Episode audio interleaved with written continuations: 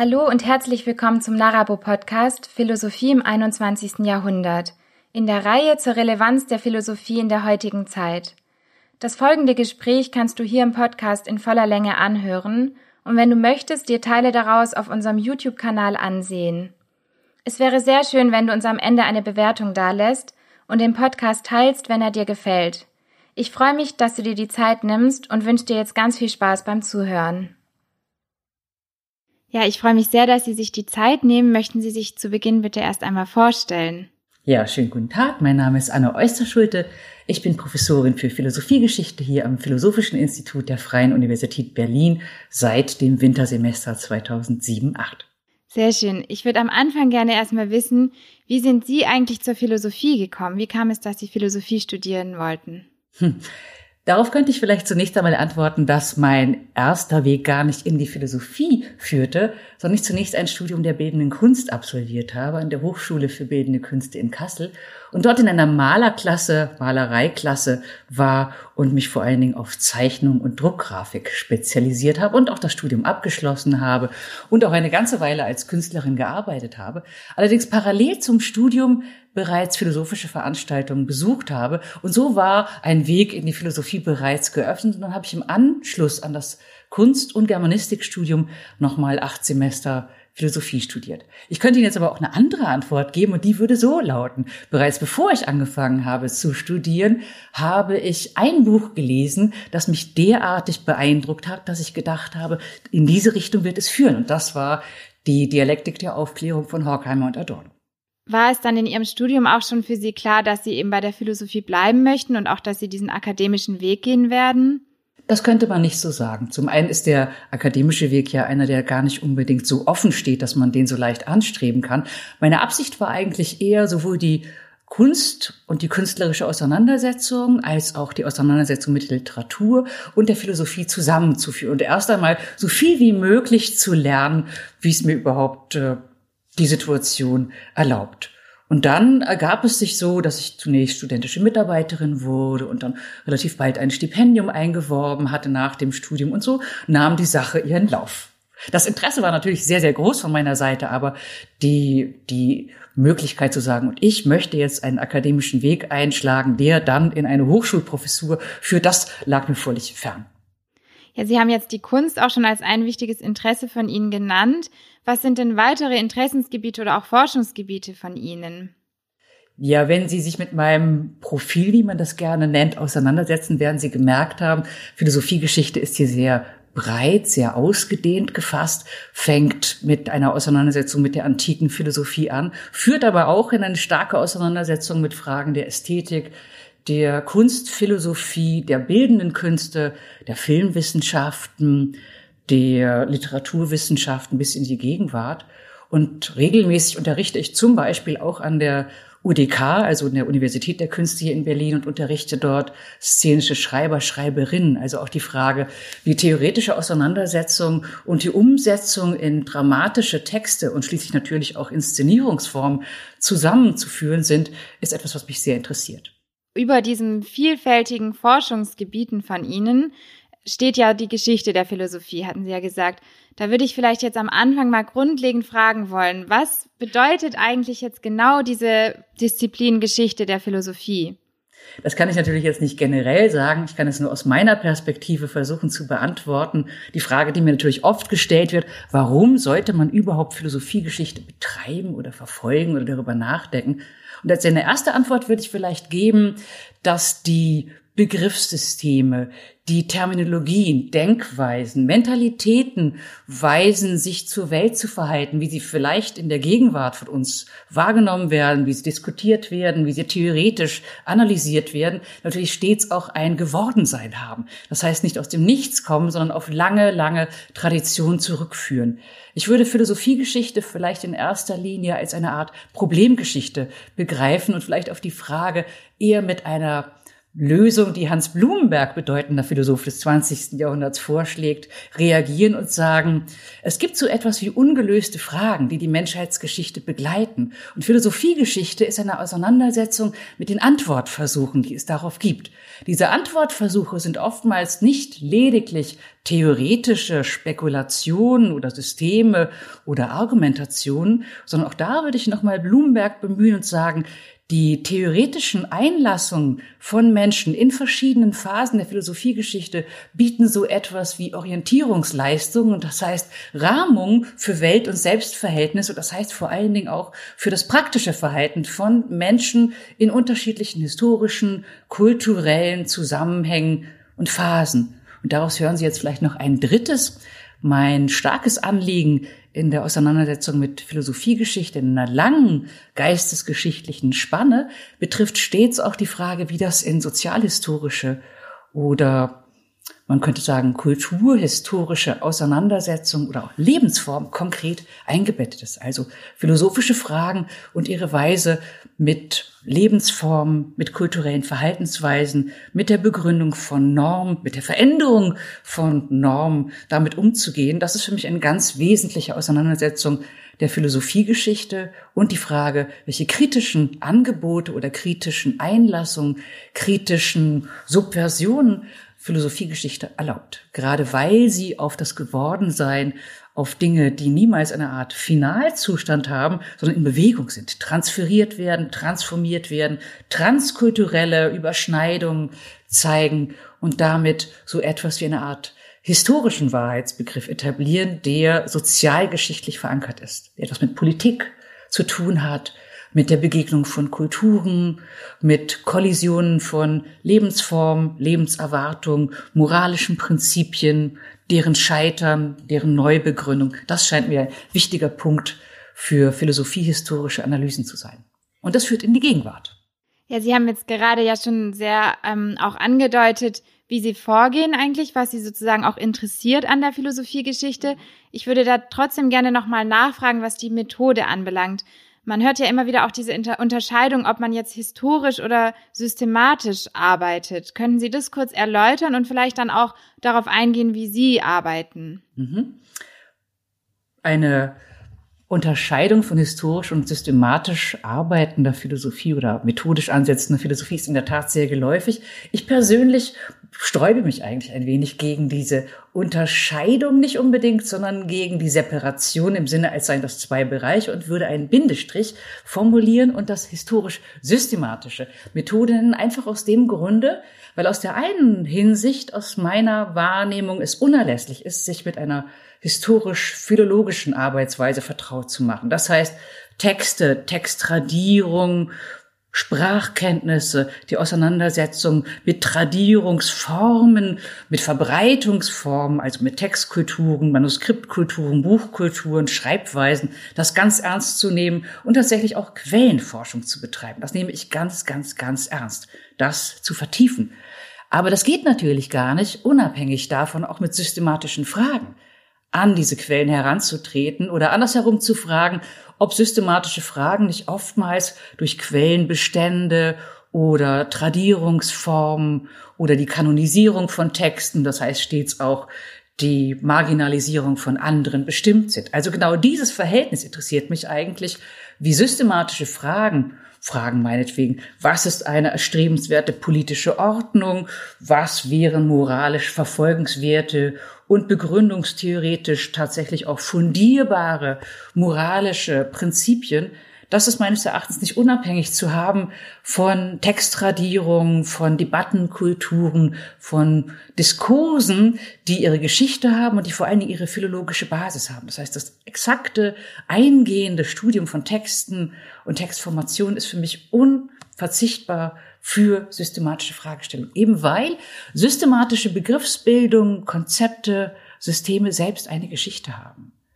Und Textgeschichte stets auch Institutionengeschichte ist. Wenn man sich überlegt, welche Texte lesen wir eigentlich heute oder diskutieren wir in unseren Seminaren, dann steht dahinter natürlich auch eine Kanonisierung. Also wie bilden sich eigentlich Schulen? Welche Texttraditionen werden eigentlich ausgeschieden? Warum lesen wir so wenig Texte von Philosophinnen? wovon angeblich die Rede ist, dass es keine gegeben habe. Vielleicht könnte man aber noch mal eine neue Untersuchung anstellen und würde feststellen, das sieht möglicherweise ganz anders aus. Das betrifft aber auch andere Felder der Philosophie, sich darüber klar zu werden, dass diejenigen Positionen, die wir verhandeln, je eine Selektion sind und die stets historisch gewachsen ist. Und das etwas zu tun hat damit, welche Texte ediert oder weitergegeben oder übersetzt wurden und welche vielleicht noch in den Archiven großer Bibliotheken liegen oder verloren sind oder nur über Drittquellen übermittelt. Das zu untersuchen, also Texte auch zu kontextualisieren und philosophische Zentralfragen, systematische Fragen in ihrer historischen und sozialen Kontextualisierung zu betrachten, zu analysieren und kritisch zu befragen, das scheint mir zusammenzugehören.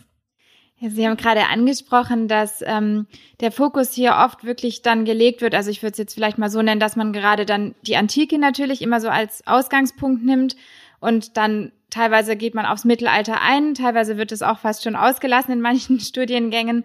Dann ist sozusagen ein weiteres wichtiges Feld natürlich die Neuzeit und das reicht ja dann eigentlich bis in die Gegenwart auch hinein. Ähm, wenn ich Sie jetzt fragen würde, das ist zwar sehr umfassend, aber könnten Sie skizzieren, jetzt gerade auf diese drei Epochen, die ich jetzt eben mal ausgewählt habe oder selektiert habe, ähm, wie unterschiedlich oder wie hat sich eigentlich das Philosophieverständnis verändert? Was ich damit meine, was war Philosophie in der Antike und welche Rolle hatte Philosophie im Mittelalter oder eben dann auch in der Neuzeit? Also wirklich skizzenhaft würde ich Sie bitten, da vielleicht mal drauf einzugehen. Das will ich gerne versuchen. Ich würde aber erstmal vorwegstellen, dass die Epocheneinteilung, mit der wir umgehen, selbst ein Konstrukt der Philosophie Geschichtsschreibung ist, und zwar einer okzidentalen Geschichtsschreibung und einer Geschichtsschreibung, die mit diesen Epocheneinteilungen stets Wertungen verbindet, dass das Mittelalter als eine Art Intermedium, könnte man sagen, eine Art Zwischenzeit zwischen einer aufkeimenden antiken Kultur der philosophischen Auseinandersetzung und Theoriebildung und dann einer durch die Renaissance oder die frühe Neuzeit wiederzugewinnenden steht, ist selbst, man könnte man könnte fast sagen, eine Art ideologisches Konstrukt der frühen Neuzeit, das Mittelalter in diese Art Verdunklungs- oder Verschattungsperspektive zu rücken. So viel mal vorweg. Das Gleiche gilt auch für die Antike. Wenn wir von der Antike sprechen, dann meinen wir ganz selbstverständlich die griechisch-römische Antike. Auch an dieser Stelle würde ich schon mal sagen, auch das ist natürlich ein Konstrukt unserer sehr monolinearen Betrachtung von historischen Verhältnissen, die sicherlich im okzidentalen Bereich ansetzt. Und vielleicht zur Kenntnis nehmen müsste, dass es nicht eine Antike gibt, sondern eine Vielzahl von Antiken, dass wir auch über eine ägyptische Antike oder eine babylonische Antike und so weiter. Also ein großes Feld von transkulturellen antiken Kulturen über die indische, die arabische und so weiter Welt wäre überhaupt noch nachzudenken und deren jeweiligen, man könnte sagen, Vorgeschichten und wie sich diese Geschichten vernetzen. Also das will ich mal ganz stark machen, dass eine Agenda einer Philosophie historischen, historisch-systematischen Forschung sicherlich sein muss, ein pluraleres Konzept von antiken Plural zu entwickeln. Aber bleiben wir mal bei dem, was wir griechisch-römische Antike nennen würden oder vielleicht was wir griechische Antike nennen würden, mit denjenigen philosophischen Positionen, die uns im Wesentlichen geläufig sind. Also vorsokratische Philosophie, frühe griechische Philosophie, Platon, Aristoteles, dann die nachplatonischen Schulen ich würde sagen, was man als ein Kennzeichen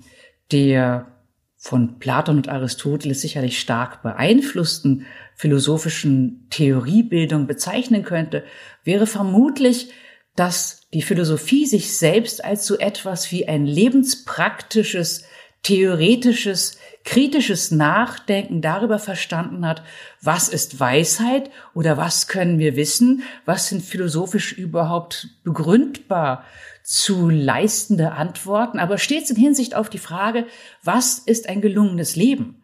Also gar nicht unbedingt in dem Sinne, wie kommen wir über dieses Leben hinaus, wenngleich das in der Antike schon eine Rolle spielt, sondern ein antikes Eudaimonie-Konzept, also ein Glückseligkeitskonzept, führt stark darauf hin, wie eine gelungene Lebensform in Miteinander von im besten Sinne freien, Individuen oder menschlichen Entitäten gestaltet sein könnte. Was ist ein erfülltes Leben? Was gehört zu einem erfüllten Leben dazu? Hat das etwas mit einem Reichtum an Gütern zu tun oder mehr mit einem Reichtum an geistigen Gaben? Hat das etwas mit Sozialität zu tun oder geht es hier um Vereinzelungen? Sie hören schon heraus, sicherlich geht es hier um so etwas wie Vorstellungen politischer Gemeinschaften, sozialer Interaktion, um ein Miteinander, um ein gelungenes Leben vollziehen zu können eine Art erfülltes Leben angesichts der Sterblichkeit. Und wie hat es sich dann weiterentwickelt? Was war jetzt dann das Philosophieverständnis gerade in diesem besonderen Mittelalter, was Sie ja vorhin auch schon so ein bisschen skizziert haben, dass das oft so als eine dunkle Zeit gesehen wird in der Philosophie? Das Mittelalter, ich, ich meinte gar nicht, dass es in der Philosophie so gesehen wird, sondern dass die Bezeichnung Mittelalter, also eine Art mittlere, dazwischenliegende Zeit selbst ein Konstrukt der Philosophie-Geschichtsschreibung ist, die angesichts der Tatsache, man könnte vielleicht sagen, eine, ein gängiges Narrativ könnte sein, dass mit dem sogenannten Mittelalter die antiken Konzepte so etwas wie ein Sinnversprechen, ein Glücksversprechen, ein erfülltes Leben für das Diesseits zu garantieren, an Grenzen der Belastbarkeit oder der Glaubwürdigkeit gekommen sind, so dass dann mit dem Eintritt des Christentums und dem Versprechen auf ein jenseitiges, glückseliges Leben, auf eine Auferstehung, auf, man könnte sagen, theologische Jenseitsvorstellung, so etwas wie eine Theologisierung oder zumindest eine starke Interaktion von Theologie und Philosophie stattgefunden hat, was manche zu der Überlegung, sage ich mal mit aller Vorsicht, veranlasst hat, dass die Philosophie geradezu zur Markt der Theologie geworden sei und erst allmählich sich eine Art Emanzipationsversuch der Philosophie von der Theologie entwickeln konnte. Das ist eine Lesart oder eine Weise, die Geschichte zu erzählen. Woran sicherlich nicht zu zweifeln ist, ist das mit der Phase, die wir gerne als Mittelalter bezeichnen wollen und die meines Erachtens alles andere als dunkel, ganz im Gegenteil, außerordentlich blühend farbenprächtig, reich, auch ideenreich und in vielerlei Hinsicht auch theorieprägend geworden ist, die Auseinandersetzung mit monotheistischen Religionen, und damit meine ich jetzt natürlich stets mindestens Judentum, Christentum und islamische Religion und auch die natürlich jeweils in einer Spielbreite von Ausprägung in ihrem Konnex mit philosophischen Auseinandersetzungen eine ganz große Rolle gespielt haben. Und dass Zeitvorstellungen, die im antiken Bereich in der Regel zyklisch auf Ewigkeitsvorstellungen konzentriert waren, jetzt so etwas wie eine Art lineare Ausrichtung, man könnte sagen auf eine Art teleologische, also auf eine, auf ein Telos, auf ein Finale, auf eine Art Endzeit, eine monolineare Entwicklungsgeschichte, dass das ganz stark mit der sogenannten mittelalterlichen Verschränkung von theologischen und philosophischen Theorien und auch Praktiken man könnte sagen, auf den Weg gebracht worden ist. Wovon noch heute die Philosophie stark beeinflusst ist, sofern wir Geschichte eben in so einer Art von Progression bis hin zu Fortschritt denken. Aber dass es so etwas gibt wie eine sukzessive Entwicklung, die so etwas wie eine Vorwärtsentwicklung in sich zeigt. Natürlich gibt es auch Modelle mit Rückschritten oder mit einem Verfall. Aber diese Art von linearer Zeitvorstellung, die ist sicherlich ganz zentral durch monotheistische Religionen in philosophische Überlegungen eingewandert. Und als zweites könnte man vielleicht noch sagen, dass mit den monotheistischen Religionen und den Überlegungen, dass es so etwas wie ein Gott-Welt und auch direkten Gott-Mensch-Bezug gibt, unabhängig davon, ob wir irgendeiner dieser Religionsrichtungen anhängen möchten oder uns als gläubig verstehen möchten, aber doch so etwas wie die Vorstellung einer Interpersonalität, die zwischen einem, einer göttlichen Entität und einer menschlichen Entität stattfindet und die Gnadenhaftigkeit eines menschlichen Lebens, das nicht aus sich selbst heraus ganz alleine in der Lage ist, sozusagen sein gelingendes Leben zu vollziehen, ein starkes Charakteristikum theologischer und philosophischer Verschränkung im Mittelalter ist. Und dann kommt man in die frühe Neuzeit und man kann sehen, dass die Emanzipation von dieser starken Gottes- oder Gnadenabhängigkeit vielleicht den Weg weist zu stärkeren Subjekt- oder Individualitäts- oder, könnte sagen, Selbstbildungskonzepten. Und das verändert die Szenerie sicherlich nochmal grundlegend. Ja, da würde ich gerne anknüpfen, gerade weil Sie jetzt schon die frühe Neuzeit genannt haben. Was ist sozusagen mit der Neuzeit, was ist passiert, was hat sich geändert gerade für die Rolle der Philosophie? Also als was wird Philosophie eigentlich gesehen oder was bedeutet die Philosophie für die Neuzeit und vielleicht reicht das ja auch bis in die heutige Zeit schon dann mit hinein. Vielleicht könnte man hier auch nochmal stark machen. Ich möchte da keine ausgetretenen Pfade der philosophischen Narrative wiederholen, aber sicherlich ist es ein Kennzeichen neuzeitlicher Philosophie, dass keine Ablösung von theologischen Rahmungen, aber man könnte sagen, doch eine Verselbstständigung philosophischer Unternehmungen mit einer starken Kooperation oder auch Anschubfunktion für Wissensbewegung, für wissenschaftsgeschichtliche, für technische, aber auch für moralphilosophische und politische Bewegung, die tatsächlich die Eigenständigkeit menschlicher Aktivität und auch Entfaltungsfähigkeit betonen, einen starken Zug ausmachen. Gleichzeitig, und damit wir sozusagen nicht das Zentralnarrativ der Philosophiegeschichtsschreibung nur bespielen, würde ich genauso stark machen, dass mit der, mit dem Kreditverlust theologischer Rahmung gleichzeitig skeptische Züge einen ganz starken Zug der frühen Neuzeit ausbilden. Und das heißt, zur gleichen Zeit haben wir etwas, was ganz, ganz oft bewegt wird, neu, also bestimmt wird. Die Neuzeit wäre so etwas wie die Entwicklung in Kosmologie und Technik, Formen der Mechanisierung, entgrenzte Weltbilder, Selbstständigkeit in der Bestimmung politischer Systeme oder moralischer Selbstbestimmung. Alles sicherlich richtig. Aber daneben gibt es einen ganz stark skeptischen Zug. Also auch dasjenige, das Zweifeln an eigenen Subjektivitätsstatus. Denken Sie an Denker wie Pascal oder Montaigne. Das möchte ich mal ganz, ganz stark machen. Das ist eine lange Nachwirkung. Formen des Schreibens, die sich der argumentativen Stringenz oder dem Versuch, große Systeme zu bilden, nicht verweigern, aber diese doch unterminieren, indem sie fragmentarisch, kompilatorischer, in Form des skeptischen Nachdenkens andere Formen philosophischer Selbstständigkeit, die aber auch ein Infragestellen menschlicher Fähigkeiten, ein Infragestellen dessen, was wir vielleicht als Fortschrittsgeschichte beschreiben möchten oder als den Weg zur Humanität, ist das nicht oft auch ein Weg zur Inhumanität, ein Weg des Scheiterns, ein Weg der Selbstüberschätzung. Also auch diesen Zug der Philosophie würde ich gerne parallel mindestens zu dem anderen stark machen, damit man sieht, ganz so einfach liegen die Dinge sicherlich nicht. Dann gehört zur frühneuzeitlichen und neuzeitlichen Philosophie sicherlich auch, dass eine, dass die Ablösung von theologischen Rahmungen keine Auf, keine Aufgabe, aber doch eine stark stärkere Verselbstständigung, eine Verselbstständigung überhaupt des disziplinaren Systems mit sich bringt. Also, dass Wissenschaften und Künste und philosophische Theoriebildung eine Art stärkere Eigenausprägung, stärkere charakteristische disziplinare Selbstständigkeit gewinnen. Und das wirkt sich natürlich stark auf Formen der Universitätsbildung, der Schulgründung, der Textverbreitung, also wiederum in der strengen, man könnte sagen, Verschränkung auch mit philologischen, künstlerischen Praktiken, mit Lebensformen aus. Also eine Art Verbreiterung einer Selbstständigkeit von wissensgeschichtlichen, wissenschaftlichen, artistischen, künstlerischen, aber auch moralphilosophischen und politischen Entwicklungen, die theoretisch grundiert werden, die aber nicht unbedingt nur und alleine in Bezug auf ein mögliches jenseitiges Leben gedacht sind, sondern ganz stark auch auf Diesseitsordnung und auf mögliche Ausgestaltung des Diesseits achten.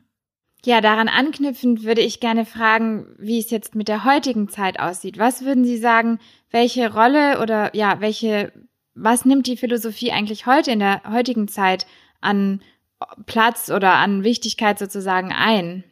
Auch da würde ich selber natürlich keine generelle Antwort geben, sondern würde sagen, dass die Philosophie heute aus meiner Sicht, auch das schränke ich lieber nochmal ein, sicherlich sehr verschiedene Funktionen einnimmt.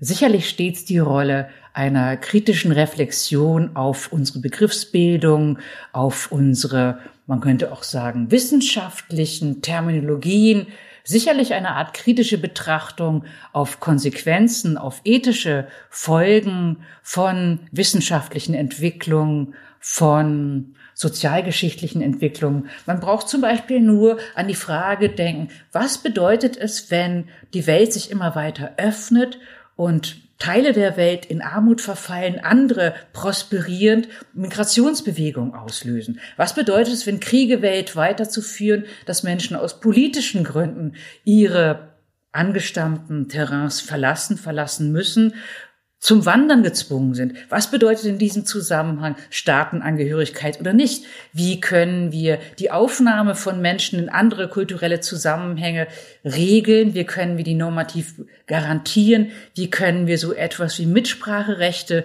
oder eine Art von transkultureller Sozialität begründen? Welche Rechte und Pflichten haben wir im globalen Zusammenhang füreinander? Dafür ist eine historische Perspektive von Migrationsbewegungen unerlässlich und die Frage, wie politische Ordnungen sich konstituiert haben, aber auch Fragen danach, was sind eigentlich freiheitliche Rechte und Pflichten, die wir Menschen international, global, transkulturell zugestehen. Und dann kommt man immer in eine lange historische Auseinandersetzung. Dafür würde ich sagen, ist Philosophie heute unbedingt wichtig, vielleicht sogar verantwortlich.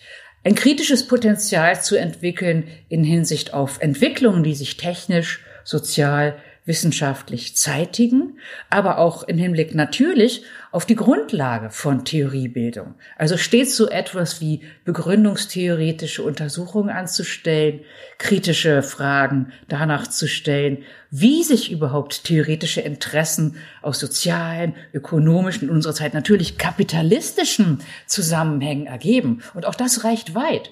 Wiederum könnte man sich fragen, welche schulischen Zusammenhänge, welche Lehrangebote, welche institutionellen Ausrichtungen entwickeln sich eigentlich und wie steht das zu neoliberalen Strukturen? Und da würde ich sagen, ist die Philosophie unbedingt gefragt, das kritisch zu durchdringen und sich Gedanken darüber zu machen, in welcher Weise die Form unserer Ausbildungssysteme von den Grundschulen, Schulen, Hochschulen bis zu weiterführenden oder auch außerakademischen Ausbildungssystemen, wie weit da eigentlich Verzahnung oder vielleicht auch Infiltrierung mit kapitalistischen Ordnungen greifen.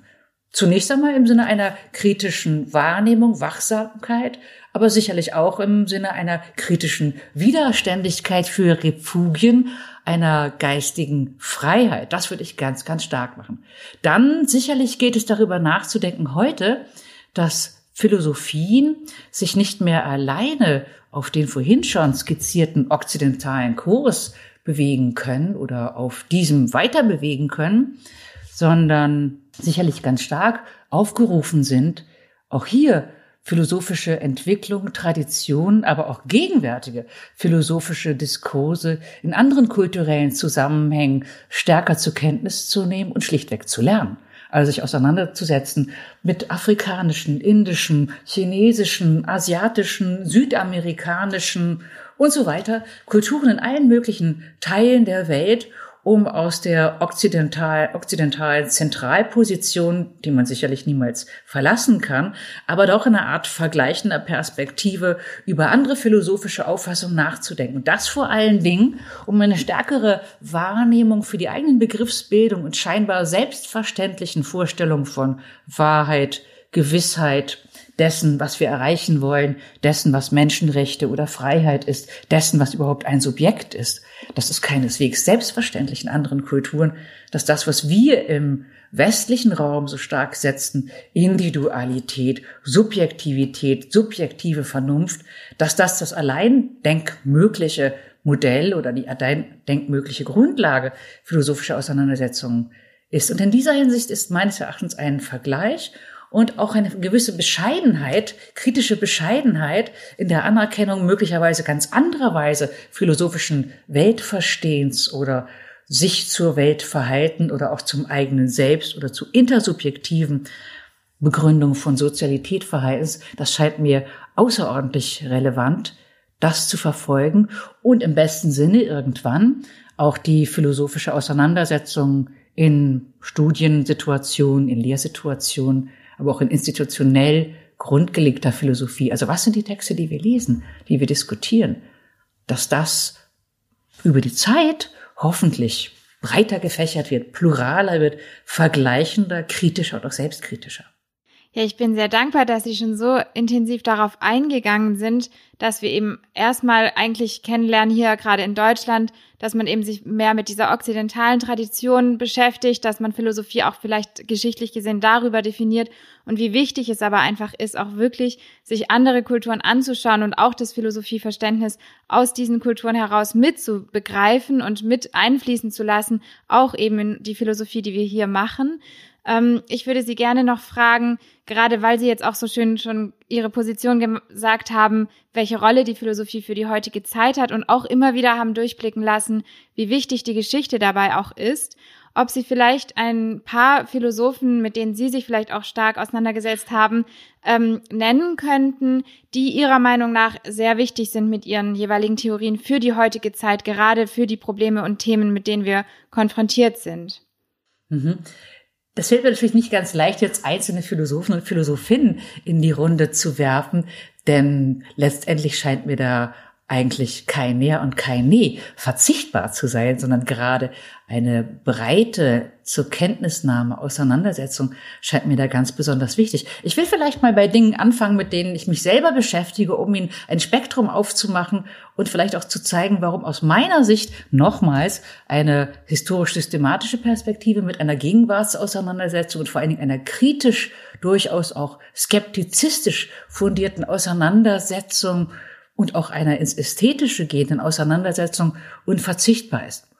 Auf der einen Seite würde ich selber benennen, dass das Feld der kritischen Theorie, im Moment beschäftige ich mich sehr stark auf der einen Seite mit Benjamin und Adorno, aber auch sehr stark mit Hannah Arendt, um auch mal eine weibliche Position in die Runde zu werfen und mit Vernetzungsdiskursen, aber durchaus im gleichen Zuge die französische Gegenwartsphilosophie, wenn man das Gegenwart nennen will, was im 20. Jahrhundert aktiv ist. Also ich würde stets empfehlen, natürlich Foucault zu lesen, auf jeden Fall Roland Barthes zu lesen, unbedingt das, was man strukturale oder poststrukturale Philosophie nennt, auch wenn ich diese Label nicht schätze, sehr ernst zu nehmen, also das zu verfolgen. Aber da werden Sie ganz schnell sehen, dass Sie das gar nicht tun können, ohne zur gleichen Zeit Platon und Aristoteles zu lesen, ohne zu wissen, was eine augustinische Auseinandersetzung zum Beispiel mit der Frage, was ist eigentlich Zweifel oder was ist eigentlich mein Selbst und wie hängt mein Selbst mit etwas zusammen, was mir selbst nicht verfügbar ist. Das würde man in einem christlich spätantiken Diskurs vielleicht Gott nennen. In einem moderneren Diskurs, den Sie vielleicht mit Levinas oder Blanchot führen nennen, würden Sie das vielleicht das andere nennen. Ich will das auch gar nicht so sehr auf eines festlegen, sondern vielleicht betonen, dass Sie gerade in der Verwiesenheit von Gegenwartsphilosophie auf zurückliegende Positionen in der Transformation von Auseinandersetzungen mit Fragen, zum Beispiel, was ist eigentlich ein Selbst? Wie bin ich mir selbst eigentlich trans, trans also transparent oder verfügbar? Welche könnte sagen, Leerstellen oder blinden Flecken in der Besetz Auseinandersetzung mit meinem eigenen Selbst oder in intersubjektiven Bezügen sind eigentlich zu bedenken, dass sie das sehr schnell zurückführen wird, gerade auf nicht nur antike, sondern auch, äh, ich würde sagen, philosophisch-theologische Positionen der Spätantike und des Mittelalters. Denn hier ist die Auseinandersetzung mit dem eigenen Verschulden, mit der Nichterreichbarkeit der Selbstermächtigung. Das können Sie nun als eine Art frommen Diskurs lesen. Das ist gar nicht mein Interesse. Das können Sie auch als eine Auseinandersetzung eben mit dem Unverfügbaren der eigenen Selbstdurchdringung lesen. Und dann führt das unmittelbar auf aktuelle Diskurse. Oder eine, sage ich jetzt nochmal, mittelalterliche Auseinandersetzung mit Fragen der, des Reichtums, des Überflüssigen, das ist ein ganz starkes Thema in mittelalterlichen Auseinandersetzungen mit Lasterkatalogen. Das können Sie als eine Art fromme Einschränkung des armen Erdenbürgers sehen. Das können Sie aber auch als eine zukunftsweisende Kritik an, man könnte es so formulieren, einer sich entfaltenden Prosperierung, einem entfaltenden Luxus und der Frage, welche Sinnhaftigkeit hat es eigentlich mit sich einer Güterfülle und einer Verfeinerung von Güterfülle, die alle gewissermaßen der Güterfülle versklavt? Welchen Sinn sollte es eigentlich haben, sich dieser produzierten Güterfülle zu unterwerfen? Wenn Sie so wollen, ist ein Großteil mittelalterlicher Auseinandersetzung mit Tugenden und Lastern auch eine kritische Revision irdischer luxurierender Ausbreitung. und nicht einfach nur eine Restriktion des Erdenmenschen. Wenn man das zusammenführt mit gegenwartsphilosophischen Auseinandersetzungen, würde ich sagen, ist für beide Diskurse außerordentlich viel gewonnen. Und sicherlich auch in transkultureller Hinsicht, das merken Sie schon, daran liegt mir viel, selbst wenn wir uns auf einen okzidentalen Strang konzentrieren würden, vorübergehend, das hat schon damit zu tun, dass unsere sprachlichen Grenzen es schlichtweg im Moment sehr weit einschränken, uns etwa mit philosophischen Auseinandersetzungen in der türkischen Sprache oder im ungarischen oder im südamerikanischen Portugiesisch oder in Afrikaans, wenn Sie so wollen, oder in Hindi oder so weiter zu beschäftigen, weil uns die Möglichkeiten des Zugangs nur immer vermittelt offen stehen. Wie auch immer. So allein auf dem okzidentalen Strang würden Sie sehr schnell feststellen können, dass auch hier eben nicht nur die griechisch-römische Philosophie aktiv ist, sondern stets Verschränkungen zum Beispiel mit der syrischen, mit der arabischen, mit islamischen Tradition, mit jüdischen Traditionen natürlich ganz stark und eine Revision dieser okzidentalen Philosophie ganz schnell deutlich macht, dass es immer schon multikulturell, transkulturell gedacht und verhandelt. Und die Frage, welche Stereotypen anderer Kulturen, ein berühmtes Stichwort ist hier der sogenannte Orientalism, also sozusagen die Stereotypenbildung der Kulturen der anderen, die kritisch zu beleuchten, scheint mir außerordentlich fruchtbar bis in die Gegenwart. Denn da lernt man, glaube ich, sehr, sehr viel darüber, wie die Projektionen auf andere, andere Kulturen, die wir mit uns tragen und die uns zum Teil gar nicht präsent sind, auch die eine lange Geschichte haben, die uns dazu verhilft, auch gegenwärtig transkulturelle äh, Ansätze kritischer bedenken zu können. Und würden Sie sagen, dass es möglich ist, jetzt in der Gegenwart tatsächlich auch neue Gedanken, neue Ideen oder neue Theorien zu entwickeln? Oder ist es so, dass wir uns eigentlich immer berufen, eben gerade wenn man jetzt auch die Geschichte anschaut, auf alte Theorien oder alte Ideen, die schon mal gedacht wurden, die wir vielleicht neu strukturieren oder auf die Gegenwart anpassen? Jetzt könnte ich wieder etwas frech sein und sagen, die Evaluierung von alt und neu, Innovation oder Kreativität oder Fortschrittlichkeit. Und solche äh, Vokabulare sind natürlich ihrerseits selbst etwas, was in Stadien der philosophisch-sozialen Geschichte einen spezifischen Stellenwert eingenommen hatten, dass wir sozusagen so stark auf das Neue setzen, auf Innovation, auf Progress, auf etwas, was in der Zukunft immer besser optimiert wird, ist wiederum, man könnte sagen, ein Narrativ, Fortschrittsgeschichte Geschichte zu beschreiben. Das Neue und das Alte ist immer schon, man könnte sagen, eine Art Querelle, eine Auseinandersetzung zwischen den Alten und den Modernen gewesen. Was dabei sicherlich interessant ist, ist die Frage, die Sie selber angesprochen haben, nach Transformation.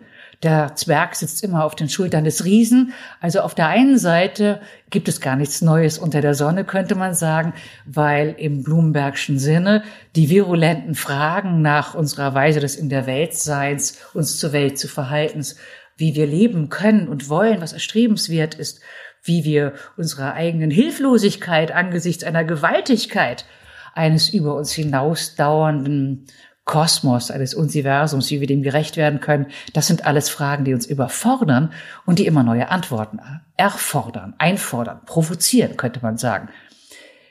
Das Neue könnte aber auch darin liegen, im vorhin genannten Sinne, dass wir uns einer transkulturellen Multidialogizität öffnen. Also vielleicht erstmal anfangen, auch von anderen zu lernen und ganz schnell sehen werden, das Spektrum dessen, was philosophische Entwürfe sein können, lässt sich noch ungemein, ich würde gar nicht sagen erneuern, sondern schlichtweg bereichern oder vielleicht nuancenreicher, detaillierter gestalten dann würde ich weiterhin sagen, dass das neue oder vielleicht bereichernde Ansätze philosophischer Auseinandersetzungen neben der kritisch-sozialen Verankerung in Lebenswelten, die sich schlichtweg jeden Tag ändern, natürlich stets neue Reaktionen, neue Respondenzen herausfordern. Das Neue liegt schlichtweg darin, dass die Welt als historisch betrachtete in keinem Moment gleich bleibt. Das heißt, immer neue Konflikte, immer neue Settings, immer neue soziale,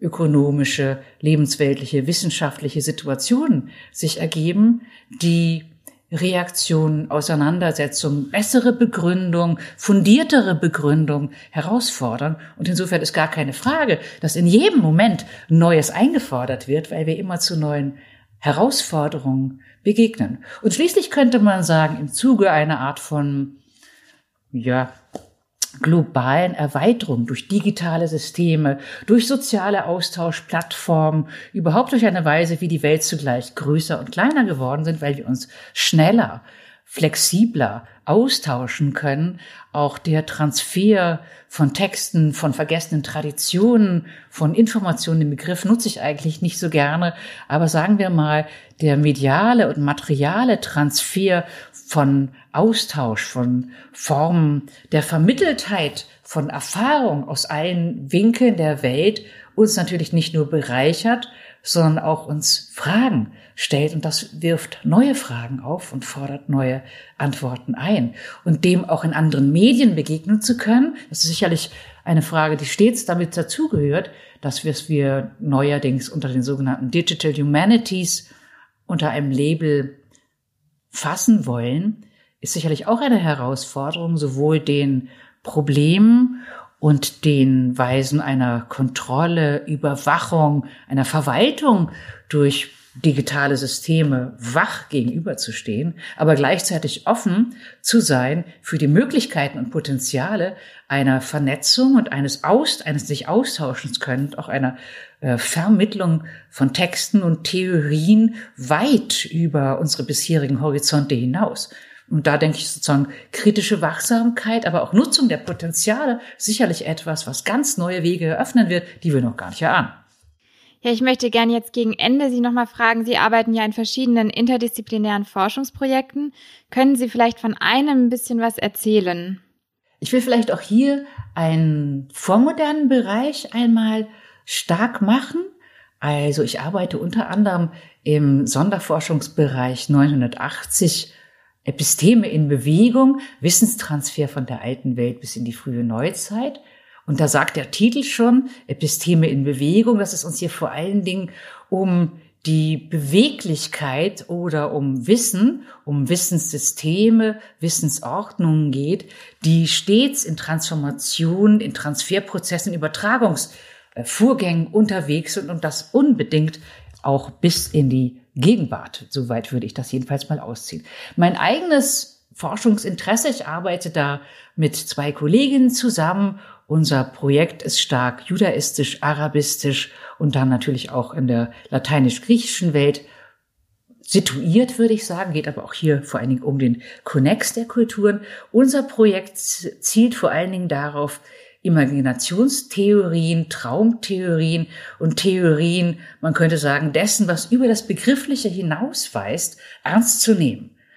Damit heißt das keineswegs, dass begriffliches Wissen hier in irgendeiner Weise äh, seinen Status verlieren sollte, ganz und gar nicht. Aber dass es Wissensformen gibt, Erkenntnisprozeduren oder Vergegenwärtigungsformen, die sich in Form der Imagination, der Vorstellungstätigkeit oder in Form des Traumwissens uns überhaupt andeuten oder gegenwärtig werden. Und dass dies Prozesse sind, die wiederum mediale Herausforderungen stellen wenn Sie sich das selbst ganz einfach vorstellen, wenn Sie einen Traum durchlebt haben, der Ihnen am nächsten Morgen vielleicht noch gegenwärtig ist, dann werden Sie ihn entweder schnell aufschreiben oder vielleicht eine Skizze machen oder vielleicht eine Komposition anfangen, um das nicht zu vergessen. Das, was Ihnen da begegnet, ist aber keineswegs so, dass es sich in raumzeitliche Ordnung oder in begriffliche Ordnung fügen würde, die, derer sie sich gemeinhin bedienen. Entsprechend werden auch die ästhetischen, künstlerischen oder Verschriftlichungsprozesse vielleicht inkonsistent sein. Das heißt aber nicht, dass das, was uns in Träumen begegnet, deshalb wertlos wäre oder wissenschaftlich nicht relevant. Es gilt also, neue Interpretationen anzustrengen, weitere, man könnte sagen, Umschreibung, weitere Formen der künstlerischen Inszenierung, der Interpretation. Und das wird vielleicht an solchen Traumvorstellungen, an Visionen, an utopischen Vorstellungen, das ist oft ein Gegenstand von Träumen, aber auch an Angstvorstellungen oder an von Visionen, die Abgründiges zeigen, die also konfrontieren mit einer begrifflich nicht fassbaren, aber doch vielleicht die Lebenswelt prägenden Glücks- oder Unglücksvorstellung mit einem, könnte sagen, einer Vorstellung dessen, was erstrebenswert ist, aber auch dessen, was beunruhigt. Solche latente Unruhe, Ruhen oder auch soziale, kollektive Ängste teilen sich oft in solchen Formaten mit. Und denen nachzugehen, ist sicherlich von außerordentlicher Bedeutung in vormodernen Zusammenhängen, aber auch in der Gegenwart. Und insofern weist es auch auf, man könnte sagen, aktuelle Auseinandersetzungen hin, weil es Dinge gibt, die vielleicht sich gar nicht begrifflich artikulieren, die andere Medien und Materialien erfordern. Damit merken Sie nochmal, das Ästhetische ist mir sehr, sehr wichtig. In filmartigen Sequenzen, wie sie in Träumen gegenwärtig werden, in Geschichten, die erzählt werden, in ästhetischen Auseinandersetzungsformen in Medien. Und das prägt sicherlich auch ganz besonders die Gegenwart, dass ästhetische Auseinandersetzungsformen und Medien etwas sind, was nochmal ein eigenes, ein eigener Weg ist, kritische Potenziale überhaupt zur Verlautbarung, Versichtbarung, zur Erfahrungsfähigkeit zu bringen. Ja, jetzt am Ende möchte ich Sie gerne noch fragen, welche Philosophin oder welcher Philosoph hat Sie ganz besonders inspiriert? Oh, auch da, Sie haben schon mal nach, danach gefragt, welche Werke es sein könnten. Und auch hier würde ich eben ein durchaus sehr, sehr breites Feld angeben wollen. Meine eigene Auseinandersetzung in, in der Anfangszeit meines Studiums galt ganz stark der frühgriechischen Philosophie, ganz intensiv, aber parallel eine Auseinandersetzung mit Fragen des deutschen Idealismus, Marx und kritische Theorie. Ein nächstes Stadium war sehr, sehr stark Renaissance-Philosophie. Und zwar da gerade die Renaissance-Philosophen, die Quertreiber waren, die zum Teil auch hingerichtet wurden, weil ihre Überlegungen zur Sprengung finiter kosmischer Systeme oder Kritik an theologischen, könnte sagen, Indoktrinationen sie der Verfolgung ausgesetzt hat. An Philosophen, Philosophinnen, die stark durch ganz Europa gewandert sind um auf diese Weise, man könnte sagen, selbst so eine Art Kollisionskurs, vor allen Dingen mit Akademien, mit Hochschulen, mit scheinbar fixierten Lehrtraditionen einzugehen. So etwas hat mich stets interessiert. Also Quertreiber, Infragesteller, philosophische Personen, die auch durch ihre Schreibform oder durch ihre Doppelbegabung von Medizin und Philosophie oder theologische und philosophische Auseinandersetzung, Malerei, Zeichnung und Philosophie Doppelwege eingegangen sind. In der Gegenwart, das nenne ich noch ein anderes Projekt, an dem ich gerade sehr stark äh, interessiert bin, mit einigen Kollegen, Kolleginnen zusammen, entwickeln wir gerade ein Format, das sich Drawing Philosophie nennt. Und auch da merken Sie ganz stark, es geht einerseits darum, dass philosophische Auseinandersetzung in Klassikern der Philosophie selbst. Da können Sie an Wittgenstein denken, da können Sie an Leibniz denken, da können Sie an Jean-Luc Nancy denken, natürlich an an Formen der kritischen Theorie, an viele, viele philosophische Positionen können Sie denken, die in ihrer philosophischen Theoriebildung sich mit Zeichnung und Zeichnungsprozessen beschäftigen. Derrida ist da sicherlich ganz wichtig, Roland Barthes ist da ganz wichtig, aber auch andersherum, und das interessiert uns in diesem Format, gibt es eine Reihe von Gegenwartskünstlern und Künstlerinnen, die das Zeichnen und zeichnerische Prozesse selbst als einen kritischen Reflexionsprozess auf aktuelle, aber auch weit zurückliegende Auseinandersetzung mit Formen der Bestimmung des Selbstseins oder des sich entziehenden Selbst, des sozialen sich miteinander Verhaltens, der Weise des Nachdenkens über was kann überhaupt Bildlichkeit leisten und so weiter sind. Und in diesem Sinne ist die philosophische Zeichnung oder das Zeichnen als philosophisches Verfahren und das auch in ganz materialen Auseinandersetzungsform, wenn Sie etwa an Entwicklung wie das Informell, die äh, Écriture automatique, also das Willkürliche, dasjenige, was sich eher im Kritzelhaften, im Versprengten, im Fragmentarisierten zeigt, nachdenken, dann sehen Sie in solchen Verfahren auch Formen des Nachdenkens, Denkräume, könnte man sagen, Artikulationsräume, Schreibräume. Also die Weise, wie sich philosophische Theorie artikuliert, interessiert mich ganz, ganz besonders. Deshalb möchte ich gar nicht so gerne eine Position nennen, sondern vielleicht lieber ein Feld, das sich zwischen materialen und medialen Künsten und philosophischen Auseinandersetzungen situiert. Ja, und eine weitere Frage jetzt am Schluss ist noch, wenn Sie genau ein Buch empfehlen müssten, welches wäre das? Also da ich jetzt so viel über materiale und mediale Auseinandersetzung und Schreibform und den Konnex zwischen Wissenschaften, Philosophie, Theologie und Künsten äh, genannt habe und weil möglicherweise diejenigen, die sich das die sich das überlegen, sich mit Philosophie zu beschäftigen, Einstiegsschwierigkeiten haben werden, würde ich jetzt mal exemplarisch ganz, ganz stark machen, die Theorien von Hans Blumenberg zu lesen und vielleicht an dieser Stelle Eisberge. Und ganz am Ende möchte ich Ihnen natürlich die Gelegenheit geben, wenn Sie von sich aus noch etwas sagen möchten, können Sie das jetzt gerne tun.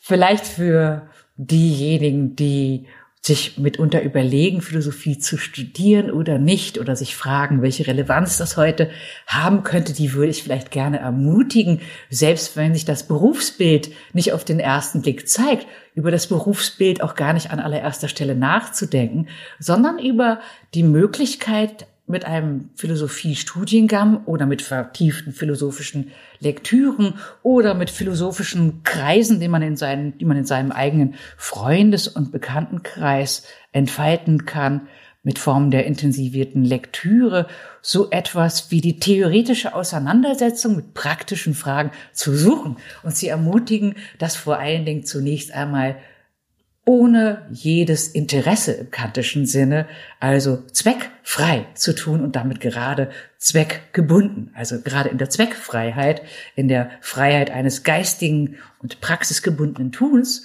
ein kritisches Potenzial, aber eben auch ein extrem sinnhaftes Tun, das würde ich empfehlen. Ja, das ist doch ein sehr, sehr schöner Abschluss. Vielen, vielen Dank für dieses Gespräch und dass Sie sich die Zeit genommen haben. Vielen sehr Dank. Sehr gerne. Dankeschön. Wir bedanken uns ganz herzlich bei dir fürs Zuhören und wir würden uns wirklich sehr über deine Bewertung auf iTunes freuen. Lass uns auch gerne deine Gedanken zu der Podcast-Folge da. Diese kannst du uns natürlich auch gern auf unseren anderen Kanälen wie YouTube, Instagram oder Narabo mitteilen. Alle Informationen findest du in der Beschreibung.